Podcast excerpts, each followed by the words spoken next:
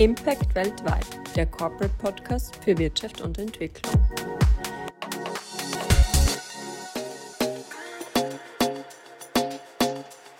Hallo, ich bin Frederik Schäfer. Ich darf Sie herzlich willkommen heißen zur dritten Folge von Impact weltweit, der Corporate Podcast zu Wirtschaft und globaler Entwicklung. In unserem Podcast beleuchten wir Themen, die Potenziale und Herausforderungen in Schwellen- und Entwicklungsländern aufzeigen und wir legen ebenfalls einen Fokus auf die Chancen, die für österreichische Unternehmen damit einhergehen. Ich persönlich freue mich auf die heutige Episode besonders, denn diese dreht sich um Reframing Africa, warum es einen neuen Blick auf unseren Nachbarkontinent braucht. Das mag jetzt auf den ersten Blick nicht spezifisch nach einem Wirtschaftsthema klingen, indirekt ist es dies aber sehr wohl. Warum das so ist, erfahren wir gemeinsam in der nächsten ungefähr halben Stunde. Zuvor aber noch ein kleiner Hinweis in eigener Sache. Alle Infos rund um unseren Podcast, das Corporate Magazin sowie Corporate Veranstaltungen finden sich in unserem Newsletter. Und dieser findet sich wiederum auf corporate.at slash newsletter.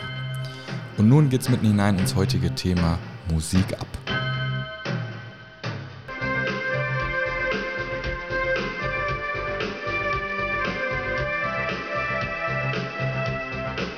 There's a world outside your window. And it's a world of dread and fear. Where the only water flowing is the bitter sting of tears. And there won't be snow in Africa this Christmas time.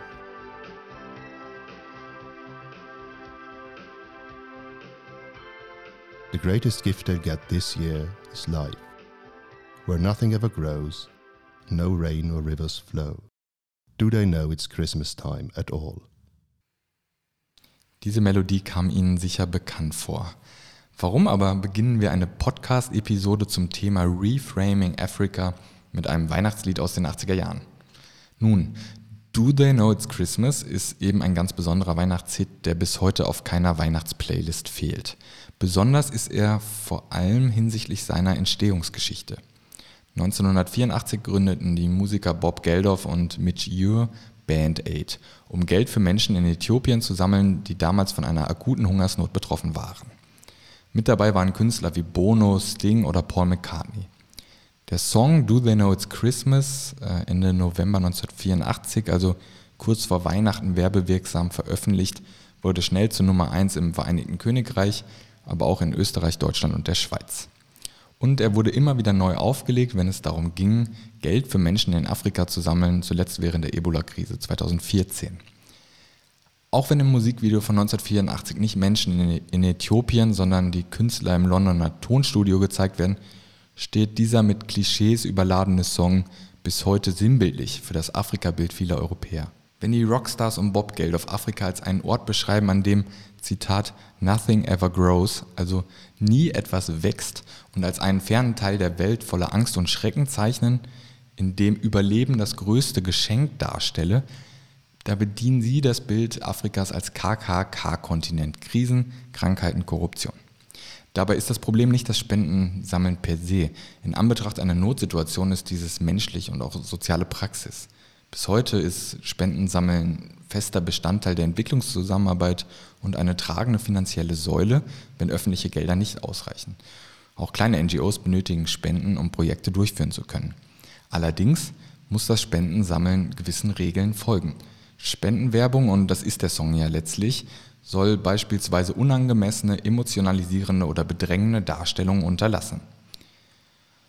Unangemessen sind Darstellungen dann, wenn Spendern Schuldgefühle aufgebürdet werden. Das sagt das Deutsche Zentralinstitut für soziale Fragen. Die Darstellung von Not und Elend der Betroffenen soll in einem angemessenen Verhältnis zu den vermittelten Informationen sowie der Partizipation der Betroffenen stehen. Insbesondere eine entwürdigende, unredliche oder reißerische Darstellung von Not und Elend soll unterlassen werden. Kurzum, Do They Know It's Christmas ist kein gutes Beispiel für korrekte Spendenwerbung. Geldorf und Co. bedienen sich einmal mehr der Erzählung eines Afrikas, in dem sie, die anderen, die Afrikaner, nicht in der Lage sind, sich selbst zu helfen und passiv auf die Rettung durch uns, Rockstars und westliche Plattenkäufer angewiesen sind. Die Dichotomie aus wir und sie ist ein frühes, heute noch zentrales Konzept in der Darstellung Afrikas. Das westliche Bild vom anderen basiert auf der Vorstellung von deren Rückständigkeit und darauf, dass diese sich entwickeln müssen. Dass Millionen Afrikanerinnen und Afrikanern in den vergangenen Jahrzehnten der Weg aus Hunger und Armut aufgrund wirtschaftlicher Entwicklung gelungen ist, findet in diesem Narrativ keinen Platz. Ab und an passiert es zudem, dass sich eine einflussreiche Person als Sprecher für die Menschen erhebt, für die er in guter Absicht Spenden eingesungen hat, aber dann auf der Bühne der internationalen Entwicklungszusammenarbeit zum Mikrofon greift. Aus Band Aid wird dann schnell Glamour Aid. Das meint äh, Dambisa Moyo, einflussreiche sambisch-amerikanische Ökonomin, Autorin und eine starke Stimme im Diskurs um Sinn und Unsinn der vorherrschenden Entwicklungszusammenarbeit. Sie stört, dass bis heute Menschen wie Bob Geldof oder Bono das Wort ergreifen, wenn es darum geht, wie angesichts von Krisen in Afrika reagiert werden sollte. Dass ihnen so bereitwillig zugehört würde, das sei das größte Problem. In einem Interview mit dem britischen Guardian, das sie rund um die Veröffentlichung ihres Buches Dead Aid im Jahr 2009 führte, machte sie folgenden Vergleich. Wie würden sich die Briten fühlen, wenn Michael Jackson ihnen morgen sagen würde, wie sie sich aus der Immobilienkrise befreien sollen? Oder wenn Amy Winehouse anfangen würde, der US-Regierung Ratschläge zur Kreditkrise zu geben und man würde ihr zuhören? Ich glaube, sie wären beunruhigt und besorgt. Auch wenn die genannten Künstler heute nicht mehr leben, hat diese Aussage nicht an Gültigkeit verloren. Die Gründe, weshalb die Darstellung Afrikas sich nicht adäquat an die realen Begebenheiten anzupassen scheinen, sind vielfältig. Schulbücher, die die Geschichte Afrikas anhand eines kurzen Abrisses aus der Kolonialperspektive darstellen. Filme und Bücher, die sich auf stereotype Erzählweisen verlassen, in denen Afrika zumeist als exotische Kulisse für westliche Erzählideen dient. Eine mediale Berichterstattung, die westlichen Leserinnen und Zuschauern Afrika als ewigen Krisenkontinent präsentieren. Das immer noch immense Problem von Hunger und Unterernährung, vor allem in Subsahara-Afrika, soll an dieser Stelle nicht kleingeredet werden. Es ist aber nur ein Teil des Gesamtbildes. Weitestgehend unerwähnt, nicht gezeigt, ungehört, bleibt zeitgleich etwa die junge Start-up-Szene mit ihren innovativen Health-Tech-Lösungen oder Nollywood, Afrikas Filmindustrie, die nicht zuletzt Nigerias zweitgrößter Arbeitgeber ist und dank neuer Streaming-Plattformen über 500 Millionen Dollar bereits erwirtschaftet hat. Um die Darstellung Afrikas und überkommene Narrative nachhaltig zu verändern, hat die noch junge afrikanische Organisation Africa No Filter ein Handbuch mit dem Titel How to Write About Africa herausgegeben.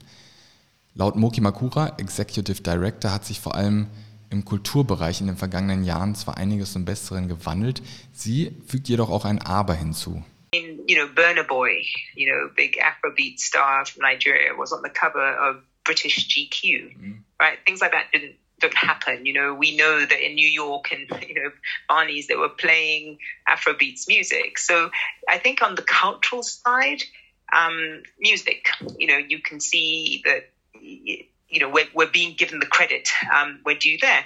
But also, in a way, that feeds the stereotype in a way mm. because Africa is known for its African music, mm. right? Where we want to be is when they're talking about business, when you're talking about innovation, when you're talking about, you know, true creativity around innovation. That's not, um, that's not where Africa is perceived. Mehr von Moki Makura und Africa No Filter gibt es in der Frühjahrsausgabe des Corporate Magazins, die am 31. März erscheint, nachzulesen. Auf den von ihr geforderten verstärkten Fokus auf Wirtschaft und Innovation wollen wir aber bereits jetzt gleich eingehen. Denn beide steht ja nicht zufällig im Zentrum von Impact weltweit, dem Corporate Podcast zu Wirtschaft und Entwicklung. Österreichische Unternehmen haben 2020 Waren im Gesamtwert von 1,7 Milliarden Euro nach Afrika exportiert. Das ist weniger als nach Schweden und macht nur etwa 1,2 Prozent der gesamten Exportleistung aus. Die wirtschaftlichen Auswirkungen negativ überzeichneter und pauschalisierender Afrikabilder sind nicht zu unterschätzen. Laut Weye Tata hängen mangelnde Investitionen stark mit den krisenbehafteten Afrikabildern zusammen.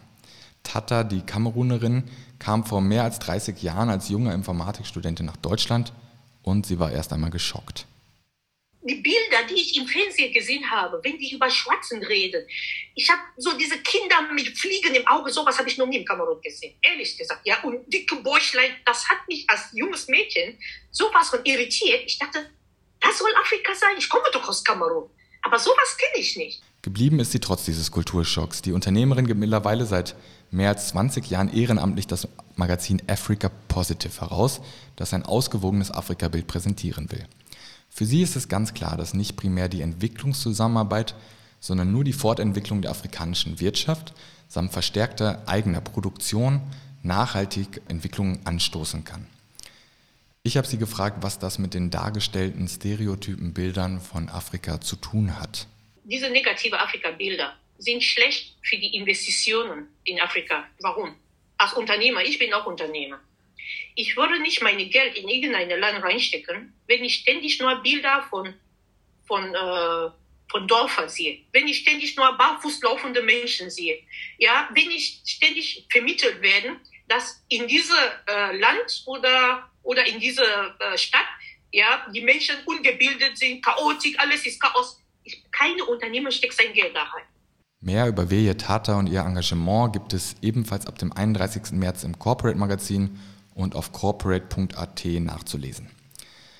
Nun freue ich mich darauf, das Thema und hier vor allem den Konnex zwischen Medienberichterstattung und wirtschaftlichen Auswirkungen mit Katja Scherer vertiefen zu können. Katja ist freie Wirtschaftsjournalistin aus Deutschland und sie schreibt mit ihrem Blog Wirtschaft in Afrika gegen einseitige und überholte Afrika-Bilder an. Äh, Katja, hallo und danke, dass du dir die Zeit nimmst. Ja, hallo Frederik, danke, dass ich dabei sein kann. Ja, sehr gerne. Ich beginne gleich mit der ersten Frage. Welche Erzählstränge sind bei der Afrika-Berichterstattung in deinen Augen dominant und warum werden deiner Meinung nach immer die gleichen Bilder bedient? Also ich würde sagen, so wie ich das wahrnehme, sind die, die dominanten Erzählstränge zum einen, dass der Kontinent eben sehr arm ist und dann, dass es ein sehr gewaltbehafteter Kontinent ist. Es gibt natürlich auch positive Narrative über Afrika. Also ich würde, da denke ich zum Beispiel an den Tourismus. Da ist es ja auch so, dass man Afrika als irgendwie sehr vielfältigen äh, Kontinent mit, mit tollen Tieren wahrnimmt. Also das ist vielleicht so ein bisschen so ein positiver Erzählstrang, den, den man da entgegensetzen kann. Aber ich würde sagen, wenn man so auf die politische und gesellschaftliche Ebene schaut, dann ist es eben eigentlich ein sehr negatives Narrativ mit, mit Gewalt und Armut. Und woher das kommt, äh, also ist natürlich eine komplexe Frage, aber ich würde sagen, dass die Medienberichterstattung da schon ihren Anteil hat. Es gibt natürlich auch sehr gute Berichterstattung, aber die geht in der Masse manchmal unter. Und wenn man so auf die großen Schlagzeilen schaut, dann ist es ja doch oft, dass eben über ja, Terroranschläge, Militärputsche oder eben Hungersnöte auf dem Kontinent berichtet wird. Und das, das bleibt natürlich dann irgendwo in den Köpfen haften. Es wird auch oft nicht nach einzelnen Ländern differenziert, sondern einfach so über Afrika pauschal berichtet, sodass man irgendwie dann gar nicht weiß, betrifft das jetzt irgendwie nur eine Ecke des Kontinents oder irgendwie eine ganze Region oder genau, das wird dann einfach so pauschal auf ganz Afrika projiziert. Und ich denke, was man vielleicht auch sagen kann, ist, dass ähm, in gewisser Weise die Entwicklungshilfe ihren Anteil daran hat. Ich will jetzt gar keine Debatte darüber starten, ob Entwicklungshilfe gut oder schlecht ist, also überhaupt nicht. Aber ich glaube, was man sagen kann, ist, dass da ja auch irgendwie mit den immer gleichen Bildern geworben wird, also so arme, hungernde Kinder in Afrika, spendet dafür. Und ähm, das hat natürlich auch einen Grund, warum dieses Narrativ da benutzt wird, aber es, es zielt eben auch immer in die gleiche Richtung, dass man halt dann am Ende, wenn man irgendwie an Afrika als Kontinent denkt, oft so die gleichen Armutsbilder im Kopf hat, würde ich sagen. Mhm, ich denke schon, dass das eine sehr wichtige Debatte ist, die auch zu führen ist. Ähm, liegt dieser Krisenfokus nicht irgendwie auch in der, einfach in der Natur des Journalismus? Also wenn du sagst, ne, Krisen und Kriege und so weiter, dass, dass damit nun mal, darüber nun mal mehr berichtet wird? Oder ist es doch ein ganz spezifisches Problem, das, das einfach mit unserem Afrika-Bild äh, viel zu tun hat? Ich glaube, die Antwort liegt irgendwo in der Mitte. Also natürlich äh, ist es im Journalismus so, dass man sich eher, sage ich mal, auf die Probleme fokussiert, ähm, was meines Erachtens gar nicht immer gut ist, weil ich würde sagen, zu einer zu einer umfassenden oder zu einer vollständigen Berichterstattung gehört eben beides. Also, dass man einfach irgendwie sagt, okay, das sind jetzt vielleicht irgendwie die Probleme, die auf dem afrikanischen Kontinent vorherrschen. Ist auch super wichtig, dass darüber berichtet wird. Aber äh, nichtsdestotrotz, finde ich, sollte eben auch über positive Entwicklungen berichtet werden, die es ja auch gibt. Also, es ist jetzt nicht so, dass man sich die ausdenken muss, sage ich mal, sondern gerade so von wirtschaftlicher Seite entwickelt sich da ja auch total viel. Das sind wirklich spannende, neuartige Entwicklungen, wo ich finde, es ist auch journalistisch total wichtig und gerechtfertigt, dass man darüber auch berichtet. Und ähm, ich würde sagen, dass halt sozusagen genau, also Journalismus generell neigt vielleicht so ein bisschen dazu, immer eher auf die negative Seite zu schauen. Aber gerade mit Blick auf den afrikanischen Kontinent passiert das vielleicht noch ein bisschen stärker als bei anderen Themenbereichen. Einfach weil so die positiven Anknüpfungspunkte fehlen. Also ich würde sagen, oft gibt es einfach nicht genug Vorwissen oder sozusagen einfach ja zu wenig Wissen über die, über die positiven wirtschaftlichen Entwicklungen auf dem Kontinent und deswegen landet man halt bei der Berichterstattung dann vielleicht eher bei den negativen, ich sage jetzt mal Militärputschen oder Hungerkrisen, wo man halt weiß, ah ja, stimmt, die gibt es ja immer in Afrika so ein bisschen. Das ist natürlich pauschal gesagt und wie gesagt, es gibt auch immer sehr gute Ausnahmen in der Berichterstattung, aber jetzt mal, ähm, ja, so im, im Großen und Ganzen, glaube ich, kann man so, ein, so, eine, so einen Schlussstrich schon ziehen, würde ich sagen. Was hat denn diese, dieses ja, negative, krisenbehaftete Afrika-Bild für konkrete Auswirkungen, vor allem auch auf, auf der wirtschaftlichen Ebene?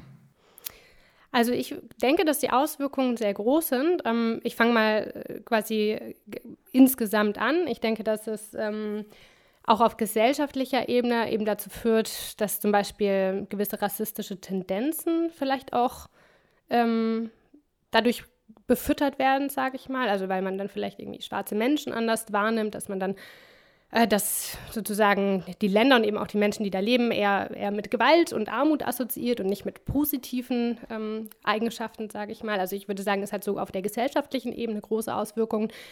Wenn man jetzt auf die wirtschaftliche Seite guckt, ähm, dann ist es ja tatsächlich so, dass gerade aus dem deutschsprachigen Raum also ähm, wirklich sehr wenig in afrikanischen Ländern investiert wird, dass viele Unternehmen da große Berührungsängste haben. Und ich denke, das liegt eben auch in großen Teilen daran, dass, dass ja, man einfach irgendwie jetzt das nicht so als Kontinent wahrnimmt, wo sich irgendwie, na, wo man irgendwie sich normal bewegen kann, in Anführungszeichen, normal investieren kann, sondern wo man immer denkt, okay, also wenn ich jetzt irgendwie in, in Afrika, irgendwo in irgendeinem afrikanischen Land investiere, dann ist es immer ein richtig großes Risiko, weil man weiß ja nie, wie sich die politische Situation entwickelt, etc. Also ich glaube, da gibt es einfach dadurch äh, ja extreme Berührungsängste, würde ich sagen. Also dass sozusagen diese Afrika-Bilder letztendlich auf europäischer Seite entsprechende Sorgen evozieren, die als Ursache für die große Zögerlichkeit mit Blick auf Business in Afrika herangezogen werden können. Genau, das würde ich sagen. Und ich glaube, was vielleicht auch noch ein Problem ist, dass man manchmal dann bei internationalen Verhandlungen, also es wird ja oft irgendwie davon gesprochen, dass man auf Augenhöhe miteinander verhandeln will. Aber ich sag mal, wenn man halt ne, immer dieses, so ein sehr pauschales Bild von Afrika im Kopf hat und ähm, eben auch eher so sozusagen so einen negativen Blick, so nach dem Motto, naja, die kriegen ja ihre Probleme nicht in den Griff, jetzt mal platt gesagt, ähm, dann macht es natürlich auch so, ich sag mal, politische Verhandlungen oder jetzt ne, in wirtschaftlichen, auch im, im wirtschaftspolitische Verhandlungen doch einfach, glaube ich, schwerer oder eben vielleicht nicht immer ganz so partnerschaftlich, wie man sich das auf dem Papier manchmal wünschen würde. Was kann man tun? Du selbst schreibst, wie eben schon gesagt, gegen die überholten Afrika-Bilder an. Du betreibst einen Blog, der äh, heißt wirtschaftinafrika.de und der trägt den Untertitel Fakten statt Vorurteile. Wie kam es dazu und worauf konzentrierst du dich besonders?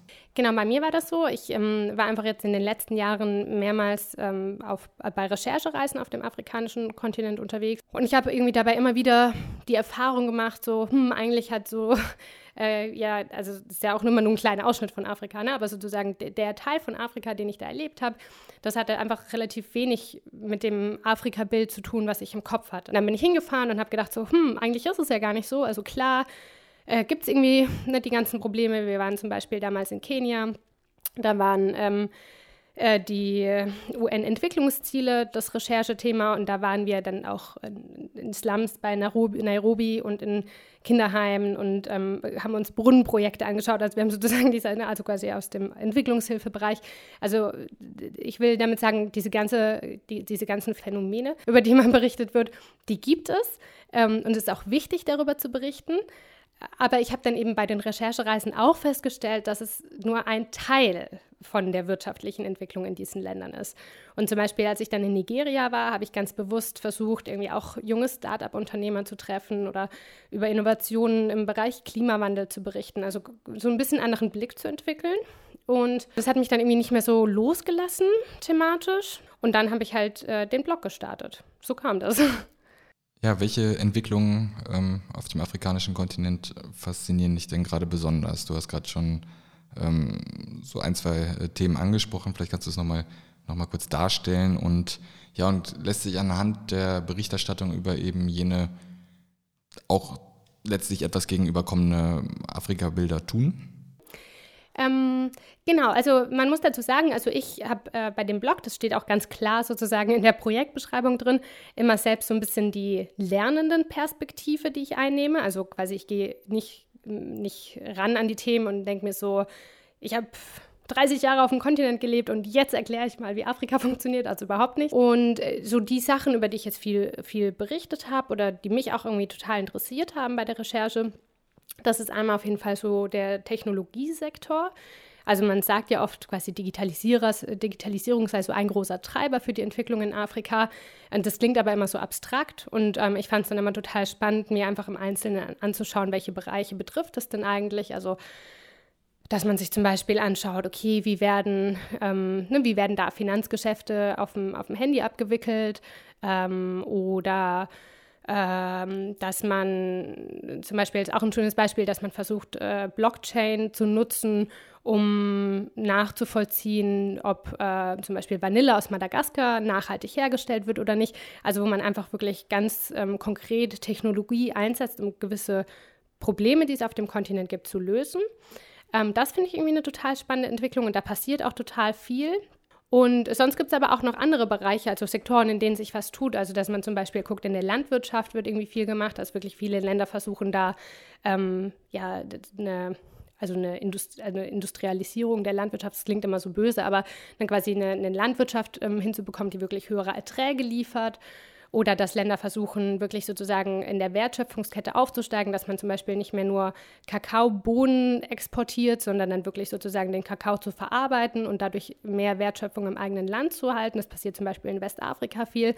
Und ich finde, das sind so Entwicklungen, die mir früher gar nicht bewusst waren und wo man jetzt aber halt einfach irgendwie nach und nach merkt, okay, da, da passiert total viel in den einzelnen Ländern, da wird echt eine große Anstrengung unternommen, um einfach wirtschaftlich voranzukommen. Und das halt war für mich einfach total augenöffnend, sage ich mal. Ne? Dass, dass ich einfach bei jeder Recherche irgendwie sich so nach und nach mein altes Afrika-Bild bröckelt und ich merke, hey, da, da tut sich einfach total viel. Ja, ich habe auf deinem Blog schon über hm, Medizin-Startups aus Ghana gelesen, die nigerianische Digitalwährung i-Naira.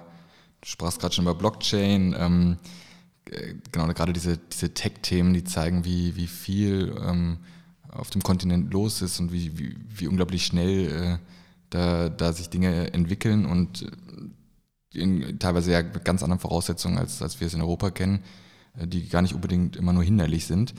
Ähm, jetzt sprachst du eben schon Äthiopien und eine Recherchereise an. Ich ich selbst war auch vor, vor einigen Jahren äh, für, für, Recherchen dort. Ich habe auf, dein, auf deinem Blog auch gelesen, dass du, dass du über Äthiopien schreibst als ein inspirierender Mix aus Menschen voller Träume und Pläne, wachsende Mittelschicht, spannende Unternehmen und so weiter. Das äh, erging mir damals ganz ähnlich.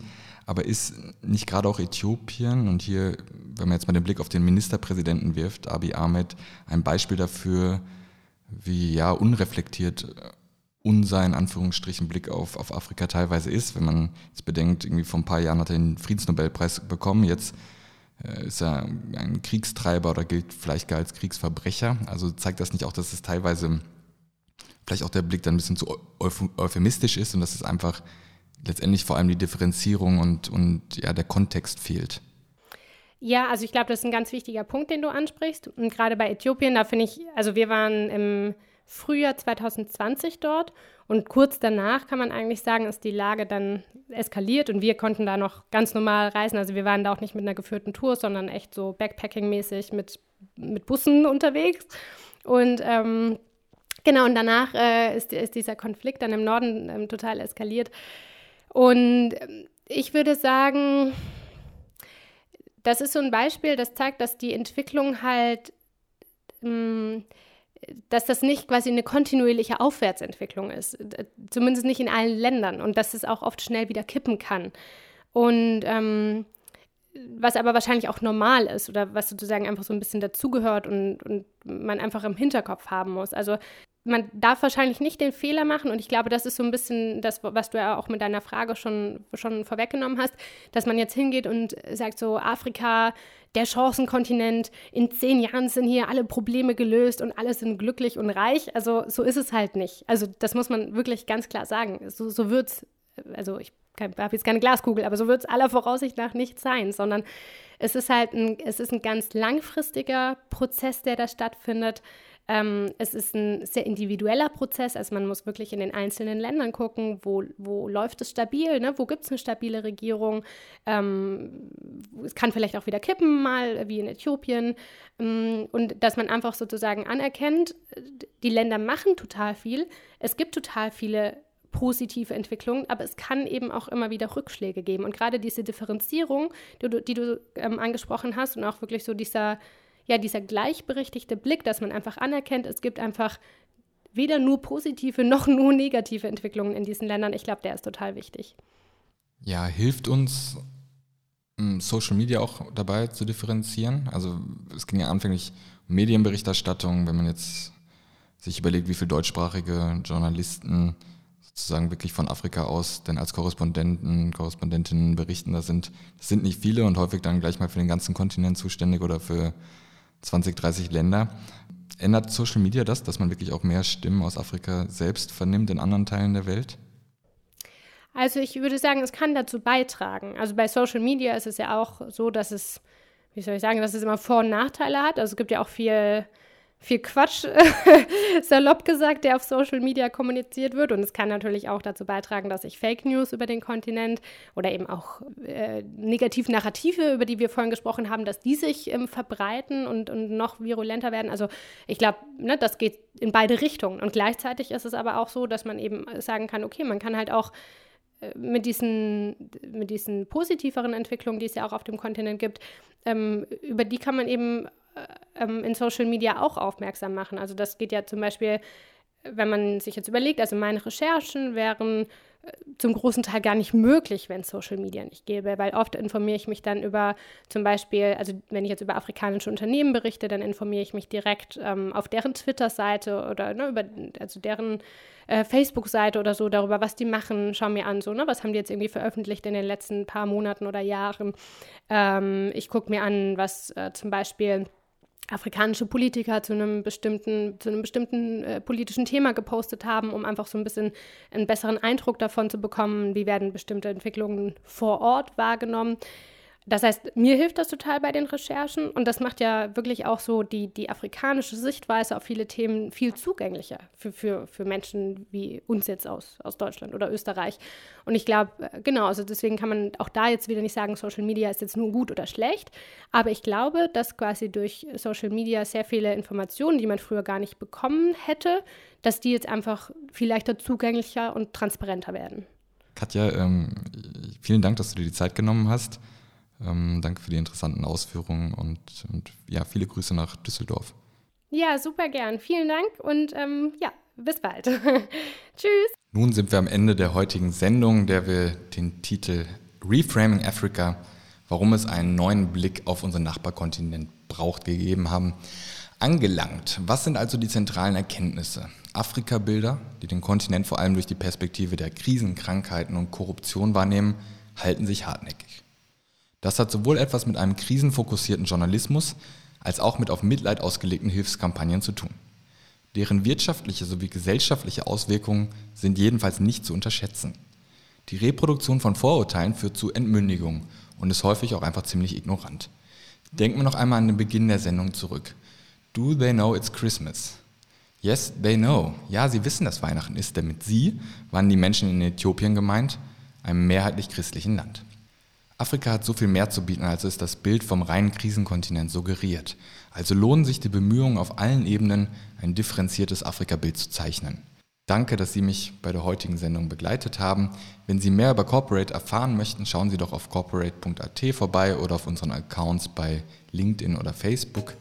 Ich bin Frederik Schäfer, ich sage Tschüss und bis bald bei der nächsten Folge von Impact Weltweit, dem Corporate Podcast zur Wirtschaft und globaler Entwicklung.